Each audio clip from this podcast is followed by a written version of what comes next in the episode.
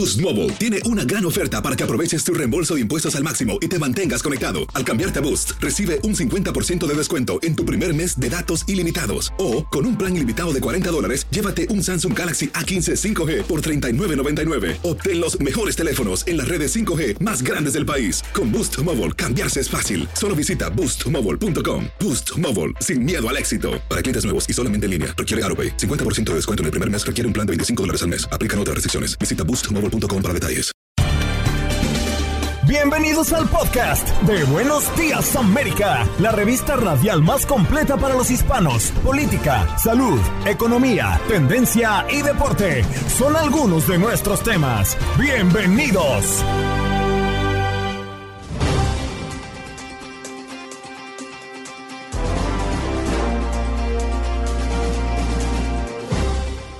Hoy en Buenos Días América, Alberto Bernal, economista y director de estrategia global, nos viene a hablar de las expectativas económicas para este 2023 en Estados Unidos.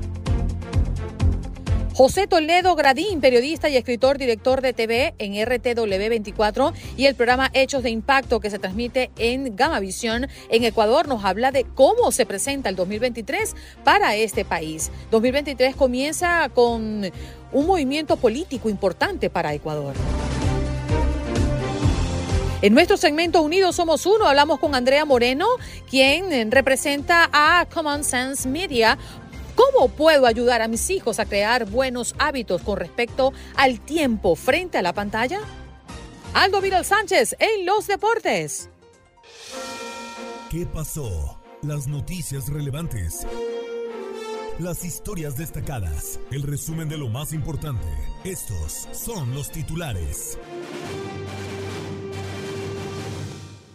Al menos 14 personas han muerto en California por las fuertes tormentas que han provocado inundaciones y deslaves, según informaron las autoridades. Un niño de 5 años fue arrastrado por las aguas el día de ayer en la costa central del estado. Y entre tensas declaraciones y cálidos abrazos, así fue el primer encuentro entre Biden y AMLO en México. La reunión entre ambos mandatarios se dio un día antes de celebrar la cumbre de líderes de América del Norte, en la que también participará el primer ministro canadiense Justin Trudeau. En su primer encuentro bilateral desde la Ciudad de México, López Obrador y Biden dieron un discurso que por momentos se tornó tenso, pero en el que acordaron trabajar en conjunto. Hoy continúan las actividades entre los mandatarios. Es noticia que el Departamento de Justicia revisa un lote de documentos potencialmente clasificados que fueron encontrados en las oficinas en Washington del antiguo instituto del ahora presidente Joe Biden lo confirmó el lunes la Casa Blanca. El consejero especial Richard Salver dijo que un pequeño número de documentos con marcas de clasificados fueron descubiertos cuando abogados personales del mandatario estaban limpiando las oficinas del Penn Biden Center. Extrema violencia es lo que se vive en las batallas que se libran en el este de Ucrania. La ya devastada por la guerra ciudad de Bakhmut es el escenario estos días de una intensa y extremadamente cruenta arremetida de las fuerzas rusas sobre posiciones ucranianas. Las autoridades hablan de unos niveles de muerte y destrucción extraordinarios dentro de la ya de por sí catastrófica guerra que está a un mes de cumplir un año.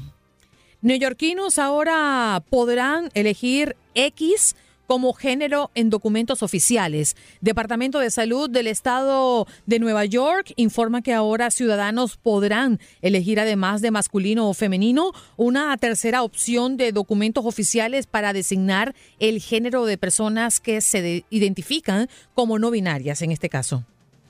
Y en más noticias también le contamos que cierran temporalmente escuela en Virginia, donde el niño de seis años habría disparado contra su maestra. En esta escuela primaria de Virginia permanecerá cerrada hasta el 13 de enero luego de que un niño de seis años disparara contra su maestra el pasado viernes. Según se informó, el menor continúa bajo custodia de las autoridades y se investiga cómo fue que obtuvo el arma involucrada en el hecho, si se le pueden interponer cargos, pero a esta edad el sistema judicial se enfoca más en reformar o prestarle servicios al pequeño, es lo que explicó el abogado Jesús Torres Garza. Hoy se da inicio la sesión legislativa número 88 en el estado de Texas, en la cual los legisladores tendrán la oportunidad de presentar nuevas leyes o modificar otras. El estado contará con 188.2 mil millones de dólares para gastos de propósito general, considerado una cifra récord con un aumento de 26.3% con respecto al periodo anterior. La detención de cinco sicarios que planeaban matar a Ovidio Guzmán condujo a su arresto, según una investigación. En octubre de 2021, un grupo de cinco pistoleros fueron detenidos por policías de la Ciudad de México. En el teléfono móvil de uno de ellos se encontraban imágenes del hijo del Chapo Guzmán y audios que eran enviados a un hombre que comandó la operación. Esa captura permitió a la Marina mexicana darle seguimiento a la ubicación del capo de la droga y lograr así su captura. Y en información deportiva, ha finalizado la jornada número uno de la Liga MX a reserva de los duelos pendientes. Pachuca se impuso 5 por 1 al Club Puebla, también es líder de la tabla general.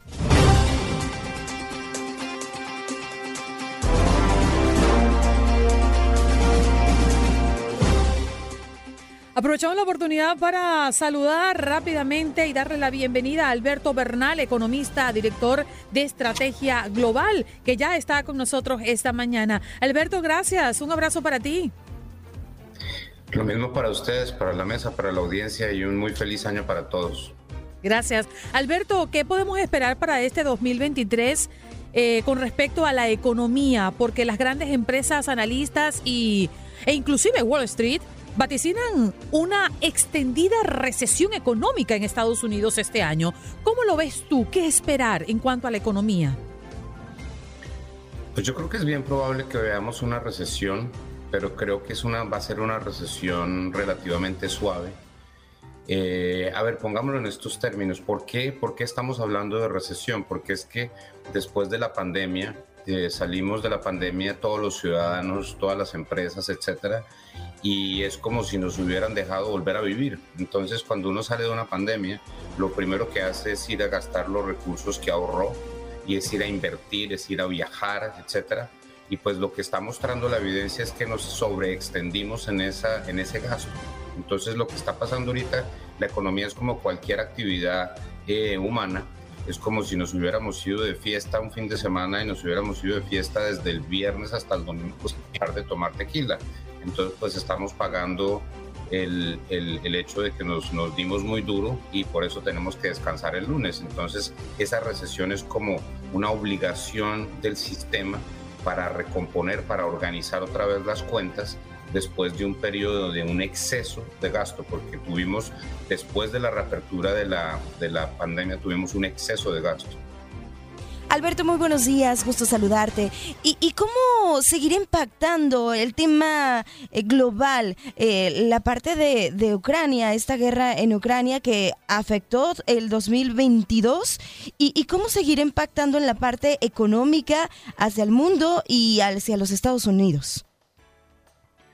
Pues eh, paradójicamente, y no esto no es por minimizar la tragedia humana que se vive en, en Ucrania todos los días, pues yo no me puedo ni imaginar, pobres, qué, qué, qué estrés las personas que están en este momento teniendo que convivir con ese conflicto todos los días.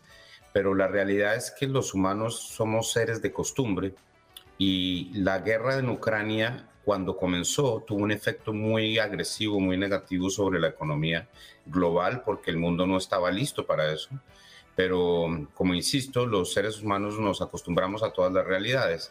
Entonces, ya después de casi un año de este conflicto, este conflicto cada día tiene menos relevancia desde el punto de vista de los mercados financieros. Un ejemplo, el gas natural en Europa hoy en este momento ya vale lo mismo que valía antes de la guerra entre Rusia y Ucrania. El petróleo a nivel global está hoy en niveles menores al que existía antes de la guerra entre, entre Rusia y Ucrania. Entonces, poco a poco el mundo se ha ajustado, eh, las cadenas de valor se han ajustado, el, el, petróleo de Rusia salió desde el punto de vista del mercado de Occidente, pero no salió de la economía global. China y la India le siguen comprando ese petróleo. Eh, y entonces lo que, lo, que, lo que ha pasado es que se ha reajustado el mundo, se han reajustado las cadenas de compras, etcétera, y por lo tanto cada día es menos importante desde el punto de vista económico. Insisto, mm. esto es una tragedia horrible desde el punto de vista humano, pero desde el punto de vista económico cada día es menos relevante. El 2022 culminó, Alberto, en Estados Unidos con la mayoría de los índices económicos en negativo, como era de suponerse, bueno, tras 11 meses de la mayor escalada de precios en, las últimos, en los últimos cinco décadas, si mal no calculo que, bueno, llevó la inflación al 9.1% en junio y en el 2023 pues ya aún se mantiene por encima del 7%. Pero lo que sí fue un verdadero impacto y gran expectativa para el común en los Estados Unidos en el 2022 fueron las alzas de las tasas. ¿Qué dice la Fed de cara al 2023? ¿Se van a mantener allí en alza? ¿Van a disminuir o va a mm, tender a subirse? Pues lo que yo espero desde el punto de vista del análisis que hago yo es que la Reserva Federal va a subir las tasas 25 puntos básicos más en el 2 de febrero es cuando se reúne y en ese momento va a parar.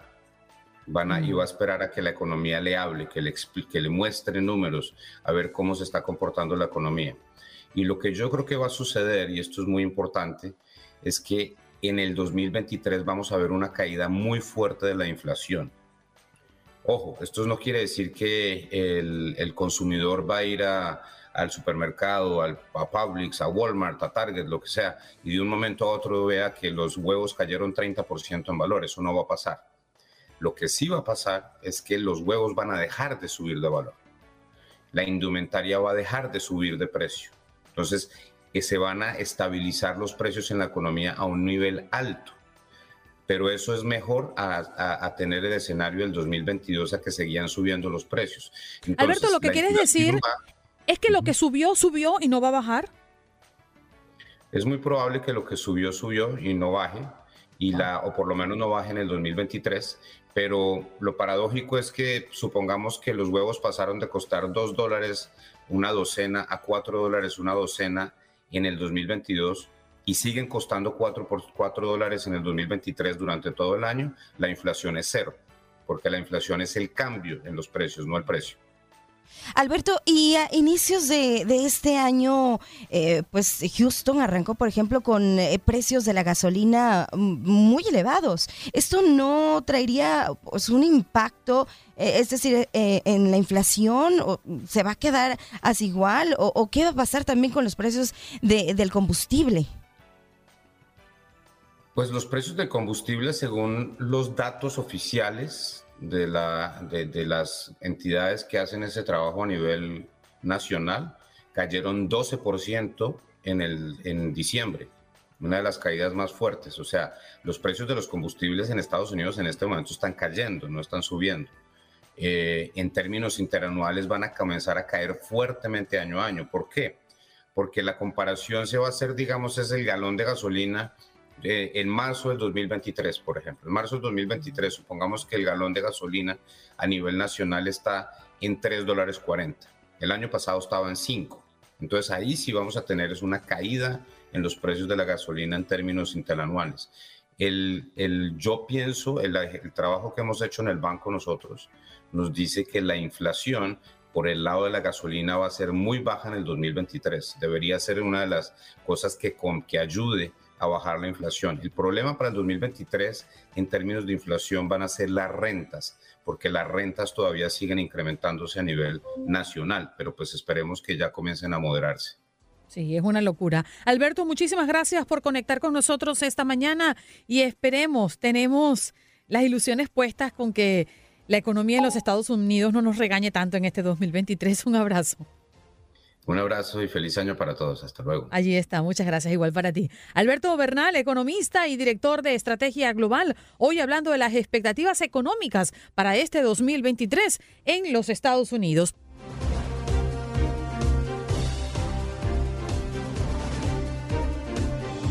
Bueno, vamos a recibir a nuestro próximo invitado. Él es José Toledo Gradín, periodista y escritor, director de TV de RTW24 y del programa Hechos de Impacto, que se transmite en Gama Visión en Ecuador para hablar justamente de la situación política y cómo arranca el 2023 para Ecuador. ¿Qué tal, José? Gracias por estar con nosotros esta mañana. no te preocupes. se puede escuchar mejor. Sí, ahí te estamos escuchando mejor, no, no te vemos bien, pero no te preocupes. Te damos la bienvenida Buenos Días América y muchísimas gracias por el esfuerzo de conectar esta mañana. Oye, este 2023 inicia con mucha fuerza política, sobre todo porque a partir del 3 de enero arrancó la campaña electoral, será el inicio de un eh, proceso eh, muy mm, agudo, ¿no? Que organiza el Consejo Nacional Electoral para el domingo 5 eh, de febrero. Se va a estar realizando eh, preguntas muy importantes a los ecuatorianos a lo largo de este proceso. Háblanos, José, de esas consultas populares que se van a realizar en Ecuador. Perfecto, muchas gracias. nuevamente un saludo cordial a todos ustedes allá en Estados Unidos, por supuesto, a gran cantidad de ecuatorianos, sin duda, en emisora. Efectivamente, el 5 de febrero son las elecciones seccionales en donde se van a elegir a 5.667 nuevas dignidades entre alcaldes, prefectos, eh, el consejo. Y eh, aparte de esas elecciones, del gobierno consulta al pueblo sobre ocho preguntas en donde el gobierno ha una transformación del país a partir de esas preguntas, en donde se van a analizar cambios em, para diferentes eh, leyes que son muy importantes, sobre todo en la posibilidad de eh, que los Ecuador puedan ser transferidos a otros países eh, con la extradición, algo que ha sido un tema muy polémico durante el año pasado y por supuesto arrancamos el año 2023 con, esta, con este nuevo entredicho. Eh, la seguridad en el Ecuador en estos últimos años ha estado venida menos y por supuesto se trata de fortalecer, se tiene que fortalecer a la policía con las Fuerzas Armadas, etcétera. Entonces, todos estos cambios son fundamentales dentro de las leyes, según lo que ha dicho el gobierno y gran parte de la sociedad, ¿no? Sí, y de hecho em, hay varios ítems, ¿no? Importantes dentro de esta consulta popular. Uno, pues, que tiene que ver con medios digitales. Eh, José, el gobierno tiene lista una estrategia informativa sobre los beneficios que traerán al país las propuestas contenidas en esas ocho preguntas, ¿no? Sí, indudablemente la campaña eh, va a ser muy agresiva. Arrancó el 2 de enero y ya estamos viendo en todos los medios de comunicación, tanto em, los digitales como los eh, de eh, clase abierta, que definitivamente estamos llenos de propaganda. Pero hay una confusión enorme porque imagínense la cantidad de propaganda que hay por parte de los diferentes candidatos a las dignidades que han anotado. Entonces, la idea es de que a través de pensamiento crítico, tanto la academia como eh, los políticos, los jóvenes, eh, una campaña también social cívica para que la gente conozca las preguntas, se identifique con ellas y sepa realmente por quién votar. ¿Por qué? Porque como comprenderás, la, si el gobierno está enfrentado, como siempre, el año pasado fue muy duro eh, la lucha de poderes entre la, mm, por un lado las, y por otro lado el Ejecutivo. Entonces, algunos de la oposición han calificado como este va a ser una forma de rechazar al gobierno o no. Las preguntas no tienen nada que ver o no deberían tener nada que ver con eh, estar de acuerdo o no con el gobierno, porque indudablemente son leyes que podrían beneficiar o no, dependiendo de lo que opine la gente, para esta transformación que tanto requiere el Claro. José, para cerrar, en medio de todas estas preguntas que se le va a hacer eh, al, electorado durante este 2023, ¿cuál consideras que es el que genera mayor impacto o mayor controversia arrancando este año? La verdad es que todas las preguntas son eh, controversiales y depende cómo la clase política la adopta en sus campañas para, eh, para que yo siempre digo, igual que creo muchos periodistas y medios de comunicación, que la gente tiene que empoderarse de las preguntas, leer, informarse adecuadamente. Hay acceso directo a través de, medios digitales y por supuesto el Consejo Nacional Electoral para inteligenciarse de esas preguntas e ir el cimbrero conciliando el voto para que la gente definitivamente vote por lo que necesita y no por un partido político. José, te agradecemos el tiempo. Gracias por estar esta mañana con nosotros y que esa consulta popular eh, se resuma en el mayor beneficio para tu pueblo ecuatoriano. Muchísimas gracias, muy amable y así esperamos todos los ecuatorianos. Seguro, un abrazo para ti. Buen día. José Toledo Gradín, periodista y escritor, director de TV en RTW 24 y el programa Hechos de Impacto que se transmite en Gamavisión en Ecuador, nos acompañó en la mañana del día de hoy para hablar de la situación política en su país y cómo comienza este 2023 con la política a tope. El Departamento de Impacto Social y Sostenibilidad de Televisa Univisión presenta su segmento Unidos Somos Uno, un espacio para la voz de nuestra comunidad hispana. Bueno, aprovechamos la oportunidad para saludar a Andrea Moreno de Common Sense Media. ¿Cómo estás, Andrea? Buenos días, ¿qué tal estás? Buenos días, muy bien, muchas gracias. Extraordinario tema el que vamos a abordar contigo esta mañana porque creo que todos los padres en cualquier parte del mundo está haciéndose la pregunta, ¿cómo puedo ayudar a mi hijo para crear buenos hábitos con respecto al tiempo frente a la pantalla. ¿Nos estamos refiriendo a la televisión o nos estamos refiriendo también a los dispositivos móviles, como los teléfonos, las tablets, la computadora? Andrea, cuéntanos. Por supuesto, bueno, eh, muy importante lo que dices. Muchos padres se preguntan, bueno, primero que todo, ¿cómo puedo crear hábitos saludables? Y segundo, me debo preocupar más sobre las tabletas, los celulares, la televisión. Entonces la respuesta es que todos los dispositivos em, electrónicos que los niños, que las familias están usando, podemos aprender a tener hábitos saludables con estos, darles el ejemplo y bueno, utilizarlos em, de manera que nos eh, ayude de forma positiva, ¿cierto? Y la verdad es que el año nuevo es un excelente momento para establecer estos buenos hábitos que no solamente em, incluyen a los niños, sino también a los padres y a toda la familia. Entonces, mm. eso, eso, incluye el tiempo usando las pantallas, los dispositivos electrónicos, jugando videojuegos, estando en las redes sociales, etc. Entonces, em, nosotros lo que recomendamos siempre es a principio de año, bueno, no tiene que ser eh, a principio de año específicamente, pero en cualquier momento del año crear un plan, crear un acuerdo familiar para empezar a establecer esas reglas sobre el uso de las eh, pantallas eh, para la familia y tratar de incluir a los niños en esta creación. ¿Cómo lo hacemos, Andrea? A veces es tan difícil porque primero nuestros hijos cuando están mucho más pequeños y creo que también eh, cercana a la adolescencia quieren copiar lo que otros hacen. Quizás van a la casa de los primos, que son familia, y dicen, pero es que él lo juega todo el día.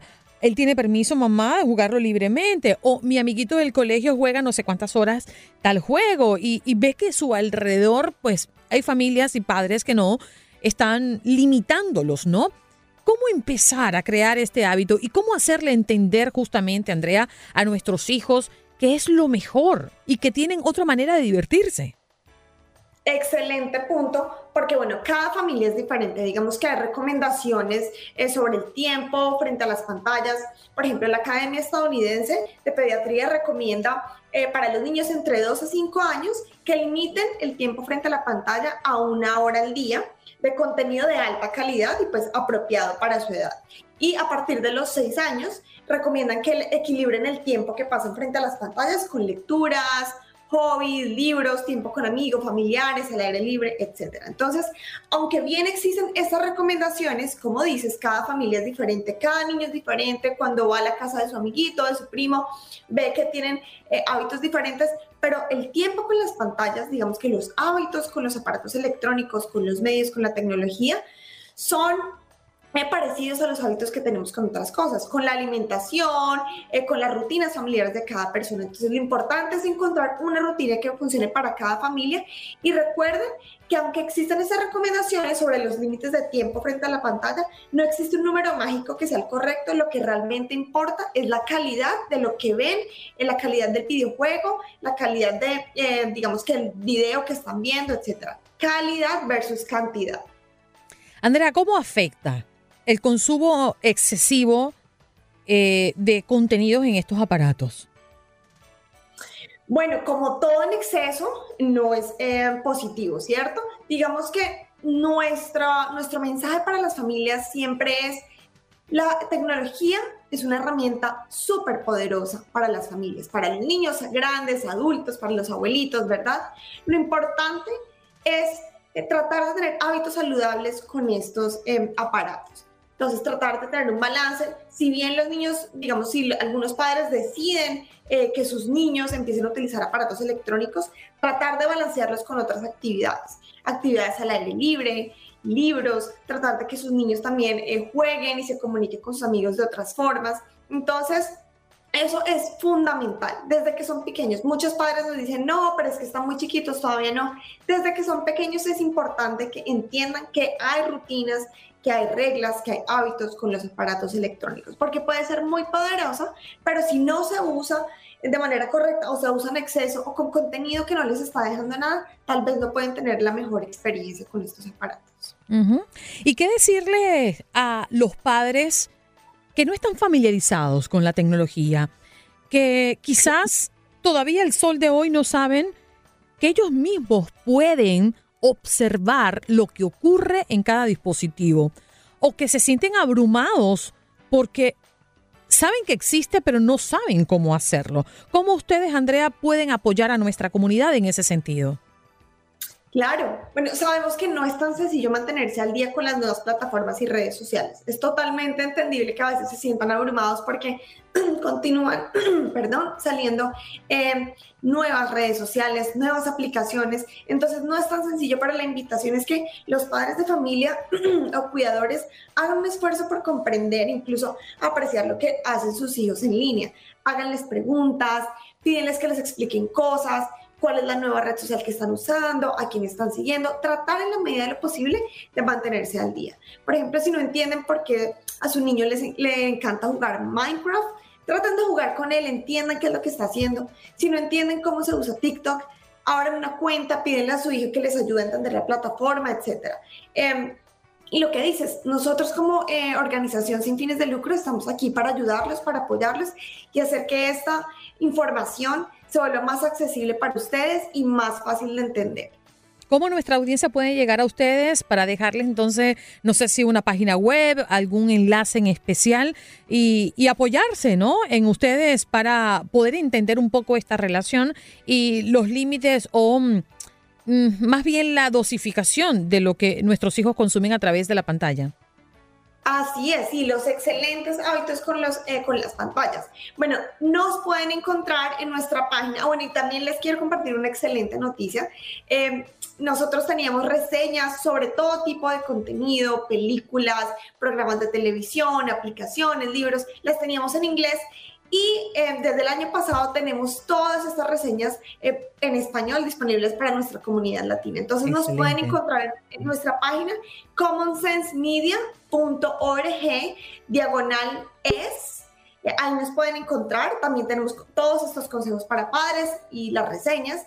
Y también tenemos un programa excelente de mensajes de texto en donde pueden recibir todos nuestros consejitos semanales directamente en su celular. Entonces, para escribir simplemente tienen que mandar un mensaje de texto con la palabra familia al número 21555 llenan eh, un cuestionario muy cortito y quedan inscritos para recibir nuestros eh, mensajes totalmente gratis. Allí está. Mm, ellos pueden ayudarles a que sus hijos creen buenos hábitos con respecto al tiempo frente a la pantalla. Nos hablaba Andrea Moreno de Common Sense Media para este segmento de Unidos Somos Uno. Muchísimas gracias, Andrea. Un abrazo para ti. Un abrazo. Muchísimas gracias. Feliz día. Feliz día. Estás escuchando el podcast de Buenos Días América, la revista radial más completa para los hispanos. Escúchanos en las diferentes plataformas: Euforia, Spotify, TuneIn y iHeartRadio. Tu DN Radio.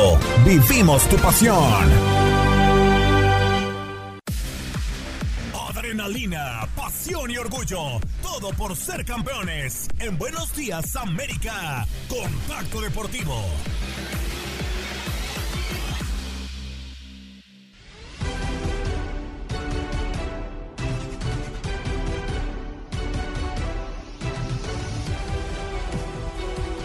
Bienvenidos, bienvenidos a este primer contacto deportivo para abrir eh, nuestro día, este 10 de enero del 2023. Y así como escucha, solamente van 10 días del año y ya tenemos muchísima información de rea para abajo, de izquierda a derecha. Y bueno, en todas las direcciones tenemos eh, mucha información, pero déjenme comentarles que eh, ya en la actividad del tenis, hemos tenido, sí, 10 eh, días solamente y ya hemos tenido campeones. Así que nuestra compañera Andrea Martínez nos eh, dejó preparada una cápsula referente a los ya nuevos campeones del mundo tenístico para este 2023. Escuchemos. 2023 se marcó también el comienzo de la temporada tenística y este fin de semana se conocieron a los primeros campeones del año. Empecemos por la rama femenina y es que la estadounidense Coco Goff y la bielorrusa Arina Zabalenka se perfilan como dos tenistas que tendrán un gran año. Primero la nacida en Georgia de apenas 18 años consiguió el tercer título de su carrera y el primero del año en el WTA 250 de Auckland en Australia. Fueron solo cinco encuentros los que jugó en el torneo, todos ellos ganados sin conceder ningún set. El más importante sin duda la final, donde derrotó a la española Rebeca Mazarova en dos sets de 6 a 1. Por otra parte, Zabalenka, que tuvo un cierre complicado en 2022, se recuperó en el primer torneo de Adelaide, el cual es categoría 500. Comenzó jugando desde la ronda de octavos de final sin ningún descalabro a lo largo de su participación, dejando en el camino a Ludmila Samsonova y en la final a Linda Noskova ganando el segundo set en tiebreak. Ahora en la rama masculina se llevó a cabo el ATP 250 de Pune en India, el cual quedará grabado en la memoria de Talon Griegs porque a sus 26 años consiguió su primer título individual del Tour. El neerlandés lo hizo al derrotar 4, 6, 7, 5 y 6, 3 al francés Benjamin Bonsi, además que en el camino de Juan Rublev, quien está dentro del top 10. Regresando a Australia, también en el primer torneo de Adelaida, Novak Djokovic se alzó con la victoria en la final ante el estadounidense Sebastián Corda en sets de 6-7, 7-6 y 6-4, ganándole a lo largo de su participación a tenistas como Denis Shapovalov o Daniil Medvedev. Con esta victoria, Noel sigue escribiendo su nombre con letras de oro, pues llega a 34 triunfos consecutivos en torneos de tenis en tierras australianas. Consiguió su título 92 de la ATP igualando a Rafael Nadal y colocándose por debajo de Jimmy Connors, Roger Federer e Ivan Lend. Además de que consigue por decimoctavo año consecutivo un campeonato, pues desde 2006 consigue al menos un trofeo por año, teniendo 2011 y 2015 sus mejores rachas con 10 y 11 títulos respectivamente.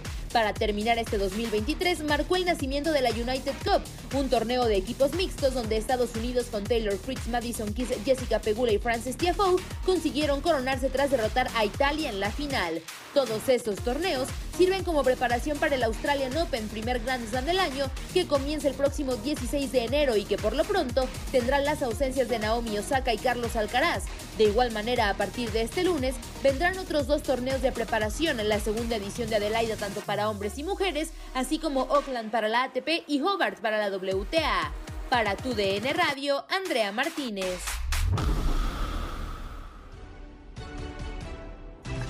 Ahí está, ahí está la información de nuestra compañera Ana Martínez. Bien lo comentaba, ¿eh? apenas van 10 días y ya tenemos campeones, grandes ausencias que será la de Carlos Alcaraz para el próximo Australia, perdón, Open, el primer Grand Slam del año. Así que bueno, así la información del tenis y rapidísimo nos cambiamos a la NBA porque los Nets la vieron cerca, ¿eh? la vieron cerca en su reciente partido frente al Miami Heat tuvo una caída muy fuerte, ¿eh? tuvo una caída muy fuerte Kevin Durant, uno de los jugadores estelares de los Brooklyn Nets, y se pretendía la manera en que se vio como tal la jugada, parecía que se había roto los ligamentos y no, solamente será eh, evaluado 15 días. Eh, tuvo una pequeña lesión y solamente, reitero, 15 días será lo que estará de baja. Así que bueno, dan gracias ahí los eh, aficionados de los Brooklyn Nets, porque sí parecía mucho más grave la lesión de Kevin Durant. Y otra, pues, mm, noticia y no. ¿Por qué noticia y no? Porque Luka Doncic ahora sí que termina por tener una grandísima actuación de nueva cuenta. Y fíjense nada más lo que ha sido la temporada de NBA. Perfila para hacer la NBA con eh, mayores puntos en la historia, ¿eh? porque fíjate, se igualó el récord de mayor cantidad de puntos anotadas en un solo partido como Donovan Mitchell con 71 puntos.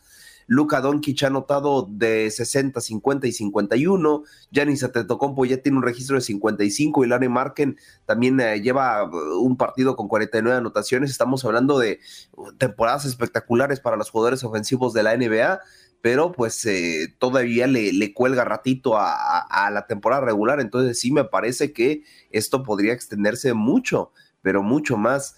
Eh, a futuro. Eh. Podríamos estar hablando de sí, la mejor temporada de NBA en cuestiones ofensivas y la peor en cuestiones defensivas. ¿no?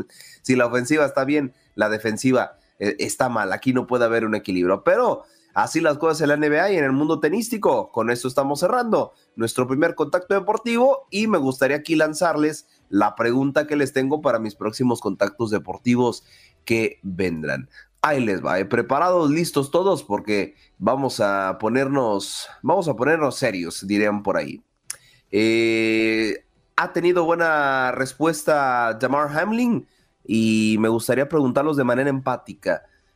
¿Ustedes, eh, después de, haber tenido lo de Damar Hamlin, volverían a jugar fútbol americano o se retirarían mejor para tener todo pues eh, para prevenir algún otro choque que pueda provocar otro infarto. Ahí está la cosa, Damar Hamlin está ahora ya mucho mejor, ya ahora prácticamente se habla de que respira ya en un 70%, ya solamente a veces se le oxigena, por así decirlo, entre comillas, de manera artificial o con algún tipo de auxilio, pero ya ha, ya ha respondido de, mejor manera. Así que le suelto esta pregunta un poquito de manera empática para saber qué harían ustedes en caso de Damar Hamlin hablar de lo que es eh, la carrera de Garrett Bale, porque sí anunció su retiro a los 33 años de edad, un eh, jugador sumamente joven em, para lo que viene siendo también las carreras, ¿no? De hecho, actualmente se habla, ¿no? De incluso Lewandowski decía, cuando llegaba al Barcelona de 34 años de edad, decía, lo bueno es que las carreras hoy por hoy se extienden más y también veamos el caso de...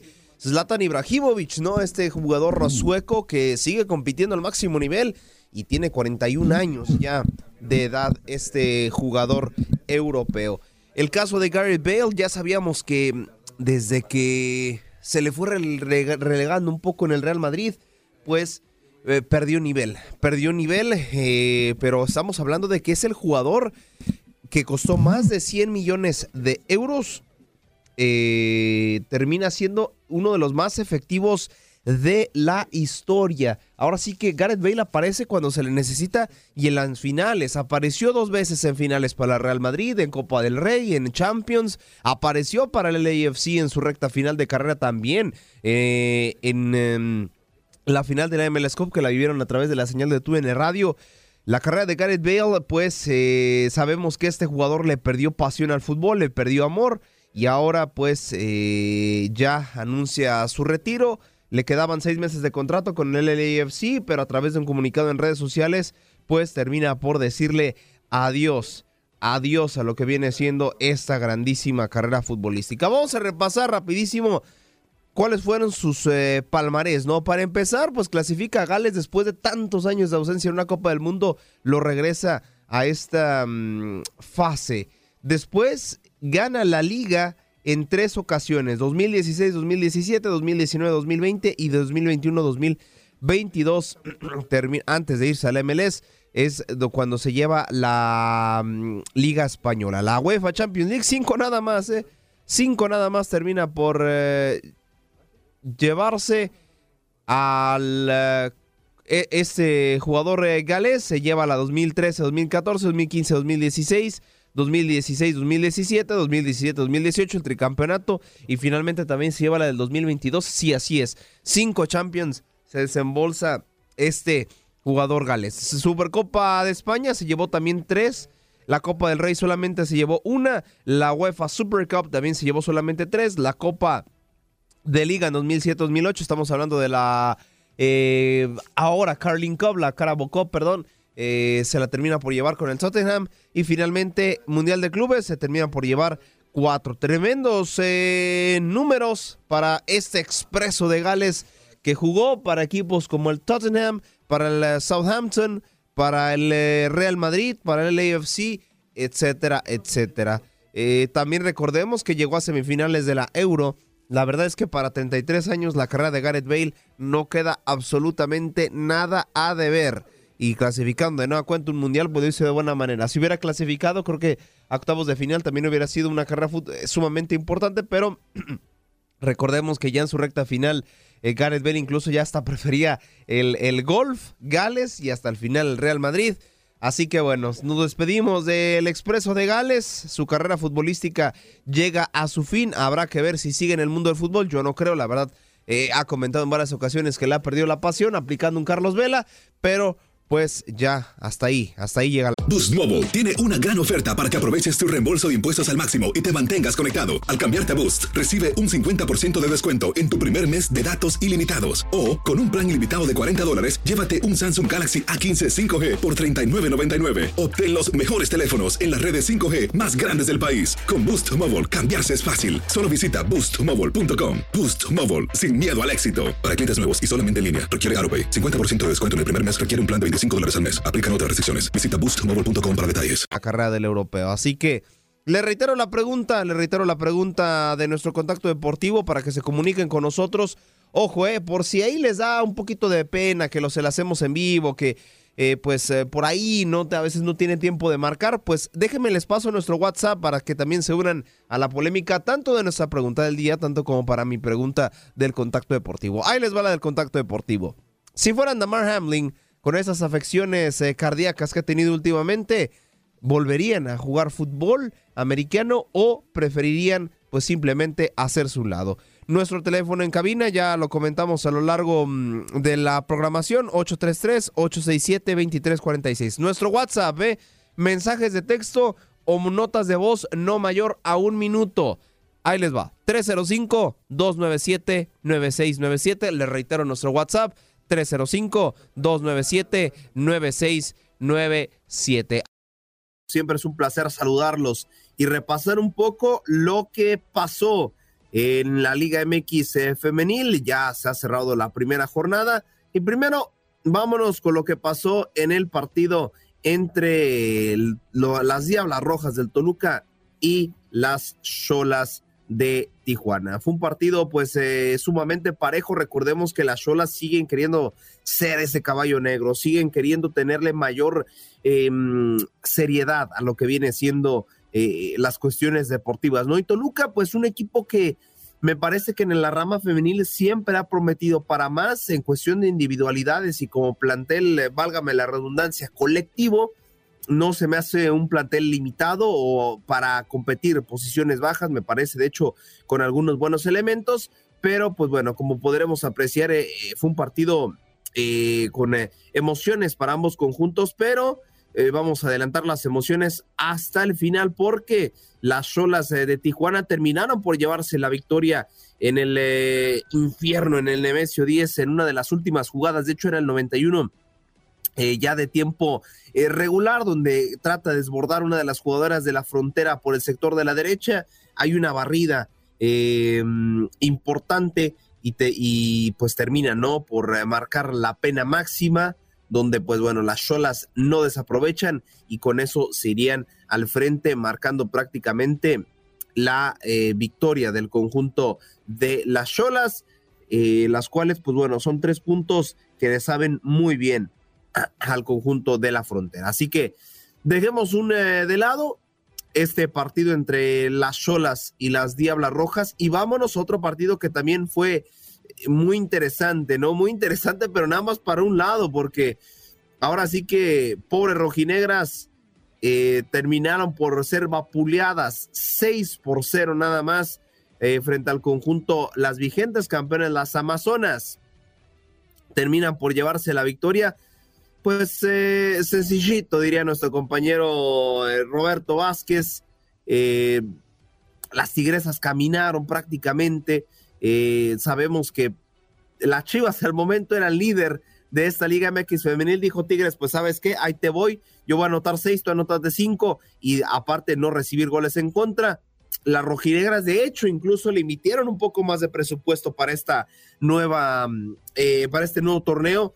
Y bueno, no terminaron por resultar eh, las cosas en este primer partido. Hay que darle pausa para mis amigos rojinegros, hay que darle pausa para su equipo femenil. Creo que tienen buen plantel, creo que pueden competir eh, en una sorpresa, llegar a semifinales pero creo que con este golpe de realidad que termina por dar eh, las eh, Amazonas, pues es sumamente eh, complicado, ¿no? Lluvia de goles prácticamente, también fue, hubo, hubo golazos, ¿no? A lo largo de este mm, partido.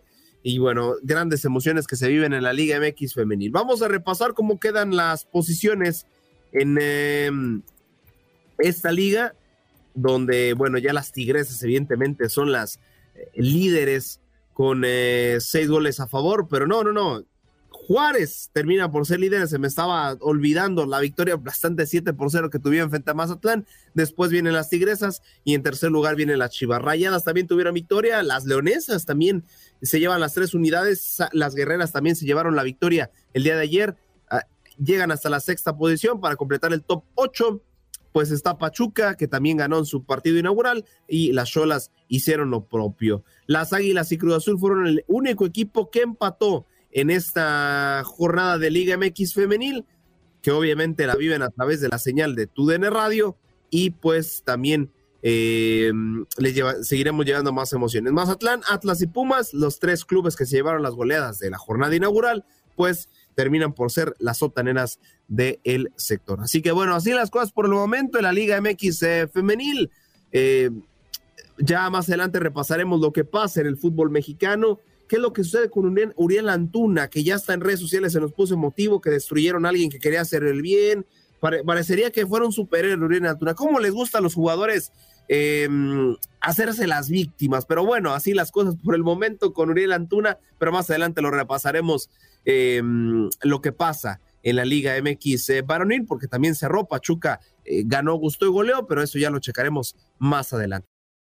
El día de ayer en la Bella Erosa lo vivieron a través de la señal de TUDN Radio, el partido entre Pachuca y el conjunto de eh, nada más y nada menos que el Club Puebla, ya lo decía también el buen George, previo al encuentro estaba desarmado totalmente el conjunto poblano y pues tuvieron un partido, ahora sí que muy, muy al, al olvido. La verdad es que muy poca resistencia eh, terminaron por eh, proponer y a fin de cuentas se llevaron una goleada monumental, eh, tremenda goleada por parte del Pachuca que pues campeonita y dicen ahí podemos ver los que lo están viendo a través de la señal de YouTube pues bueno, un tremendo golazo de Luis Chávez que otra vez lo hace de tiro libre, emulando a lo que alguna vez hizo en Qatar 2022, un tremendo golazo, pero eso solamente fue una demostración del gran poderío ofensivo que tiene el club uh, Tuzos del uh, Pachuca. Líder, gana, gustea, gustea, gana, guste y golea, termina por hacer el conjunto de la bella airosa. ¿Qué pasa, mi George? No me, no me eches porras. Eh, ahí Luis Chávez eh, termina por eh, terminar metiendo un gran gol. Para mí fue el mejor jugador de la Copa del Mundo por parte de México. Podemos ver la repetición en nuestro YouTube Live. Un disparo directísimo al poste izquierdo de la portería de Anthony Silva. Y bueno, ya de ahí, ahora sí que se destapó la llave y Pachuca se fue al frente. Dice, no tengo a Víctor Guzmán, pues no hay bronca. Nosotros seguimos yendo al frente son líderes de la clasificación y así está al momento la cosa. Vamos a repasar las posiciones en Liga MX, mientras igual tenemos el apoyo visual eh, de, la, de este partido. Chávez, Nico, Ibáñez, eh, La López y Kevin Álvarez fueron los eh, autores por parte de Pachuca y Puebla. Martín Barragán por los 11 pasos termina por imponerse al conjunto de los Tuzos. Ahora sí, repasemos las posiciones. Pachuca, Tigres, San Luis, Pumas y Chivas, los únicos equipos en ganar el partido de esta jornada número uno, a reserva de lo que haga Atlas frente al conjunto de Toluca y León frente al conjunto de Mazatlán. Puebla, Santos y Monterrey eh, marchan como últimos de el sector de la Liga MX.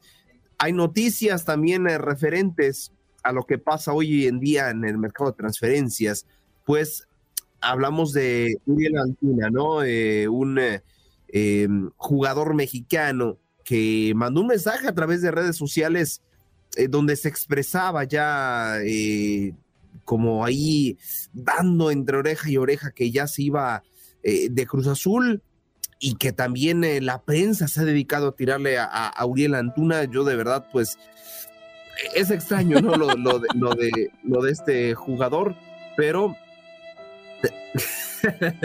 Ay, lloremos todos aquí. Es que yo no entiendo, Millor, si te quieres meter a la conversación. No sé por qué a los jugadores les gusta victimizarse tanto. De verdad, es una costumbre que los jugadores se victimicen demasiado. Y Uriel Antuna, así es, literalmente mandó el mensaje que han eh, roto a alguien que siempre quiso dar lo mejor. Así decía su mensaje en redes sociales. Yo la no explico, no me explico cómo, no sé cómo tú lo consideres, mi George, pero es que cómo les gusta victimizarse a los jugadores. Sí, de acuerdo, de acuerdo, Aldo. Y más a, a, un tipo de jugador que realmente no ha demostrado nada en el fútbol mexicano desde que llegó aquí, ni con Chivas ni con Cruz Azul ha sido el jugador que, que Ricardo Peleas tenía en, lo alto, en una expectativa, ¿no? Ahora, de yo creo que hay jugadores mucho mejores y que han demostrado más en el caso de Luis Chávez y no ha tenido tanta oportunidad para irse para allá y, y no está tirándose al suelo para que lo levanten. Él dice, yo voy a seguir trabajando, voy a seguir en mi club, voy a seguir eh, haciendo lo que yo sé hacer. ¿Por qué? Porque mi sueño es irme para allá. Pero él está dedicándose a hacer su trabajo de jugar fútbol, no a estar lloriqueando y ahí a aventar memes y videitos. No, no, no, pues ponte y demuestra y sea algún referente en Cruz Azul, porque yo creo que en Cruz Azul ya no le queda mucho de titular. Así es como lo veo. No, no, no, de acuerdo contigo, mi George, no, yo creo que Auriel Antuna pues igual, lo, que pasa es que la comparativa Orina Altuna Luis Chávez, Luis Chávez ya va a cumplir 27 años. la verdad, con todo respeto para el jugador, sí me gustaría que estuviera en Europa, pero cumpliendo 27 se le acabó el sueño. Ya, ya, no, ya no iría a Europa. Ningún equipo europeo arriesgaría tantos millones de dólares, que es lo que piden por Luis Chávez, por un jugador ya de 27 años. Mientras que Antuna tiene 24, y le queda por lo menos un proyecto de seis años en el viejo continente. Así las cosas en el contacto deportivo. Ya mañana hablaremos todavía de lo que fue la jornada del día de mañana y también previas de lo que será los demás partidos en tres semanas. Y con eso estamos cerrando nuestro cuarto y último contacto deportivo. Allí lo tenían Aldo Virol Sánchez en los deportes. Y vamos a saludar al triple chulo, César Procel, que ya está con nosotros. ¿Tiene una bata de médico hoy? Muy buenos días, ¿qué tal? médico, no. Ah, no, de no. médico? ¿De qué? No, levantaste los brazos, ahora te veo en manga corta. Está bien. Arrancaste agresivo este 2023. Perdón, perdón. ¿Ahí me escuchas? Perfectamente. ¿Cómo están? Buenos días. Eh, sí, este, pues listos ya para, para, arrancar este año que apenas regresamos ayer en Encanchados, pero estamos ya listos para arrancar este 2023 que tiene muchos proyectos, por cierto.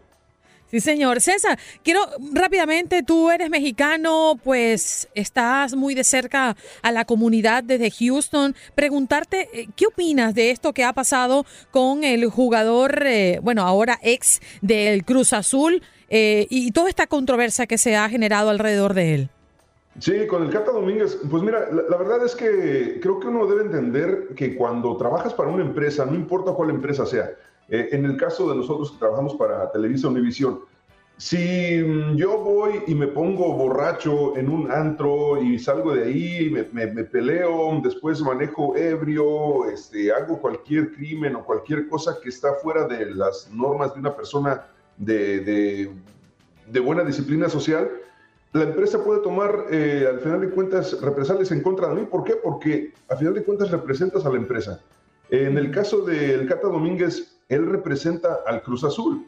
Entonces, al tomar esta decisión, por más chistosa tal vez que se le haya hecho, eh, por, por, más que sea una broma, que haya sido una fiesta de cumpleaños de niños, eh, él representa a la institución. Y sabiendo la situación social en México, creo que se equivocó, se equivocó muy fuerte. Y entiendo que tal vez, digo, lo hizo tal vez como broma, tal vez lo hizo sin, sin, sin intención alguna, se le hizo chistoso, eh, pero a final de cuentas Mm, no era el momento, especialmente que acaba de pasar el fin de semana donde, donde hubo varios muertos en Sinaloa con esta situación de Ovidio Guzmán. bueno, creo que, creo que se equivocó y creo que el Cruz Azul hizo, pues hizo lo, correcto y más bien lo, deja lo correcto, lo que cualquier institución eh, habría hecho en el caso de un empleado que se porta mal, ¿no? De acuerdo contigo, César. Mm, discúlpame que te robé unos minutos de tu tiempo, pero traías otro tema adelante con lo que traes desde Houston. Ah, no, pues eh, no, no, no, te preocupes, al contrario, me, da gusto, este, con todo gusto siempre contestar la pregunta del día, que siempre son muy buenas aquí en Buenos Días, América. Sí, bueno, en Houston ahorita la situación es que el fin de semana, en una taquería en el suroeste de Houston, un hombre de, de 46 años de edad le disparó a un ladrón que entró al restaurante y mm, cuando este tipo, eh, que ahora ya fue identificado como Eric Eugene Washington, de 30 años de edad, entró al restaurante con una pistola, empezó a amagar a los, a los eh, comensales, les quitó el dinero, les quitó carteras, pero ya cuando él iba de, salida, bueno, presuntamente de salida, aún con pistola en mano, este hombre de 46 años le disparó cuatro veces en la espalda, después ya en el suelo le disparó otras cuatro veces y la controversia aquí es que hubo un noveno tiro que ya, donde ya estaba en el suelo este ladrón. El hombre que le disparó mostró frustración cuando se dio cuenta de que la pistola era de juguete. Entonces levanta la pistola, la arroja contra la pared como de frustración, como no puede ser posible, nos asaltó con una pistola de juguete, le quitó todo lo que se había robado y se lo regresó a los demás comensales y varios de ellos se fueron. El video se hizo público, ha sido visto más de 15 millones eh, de veces en las plataformas sociales y ahora eh, un gran jurado determinará si enfrentará cargos el hombre de 46 años por haber matado al ladrón. Eh, te digo, hay mucha controversia ahorita en redes sociales sobre este caso porque en Texas la ley permite utilizar fuerza mortal contra alguien que se cree es inmediatamente un peligro para el resto de las personas. Así que ahora que determinará el gran jurado no sabemos, pero esa es la controversia ahorita en la ciudad de Houston.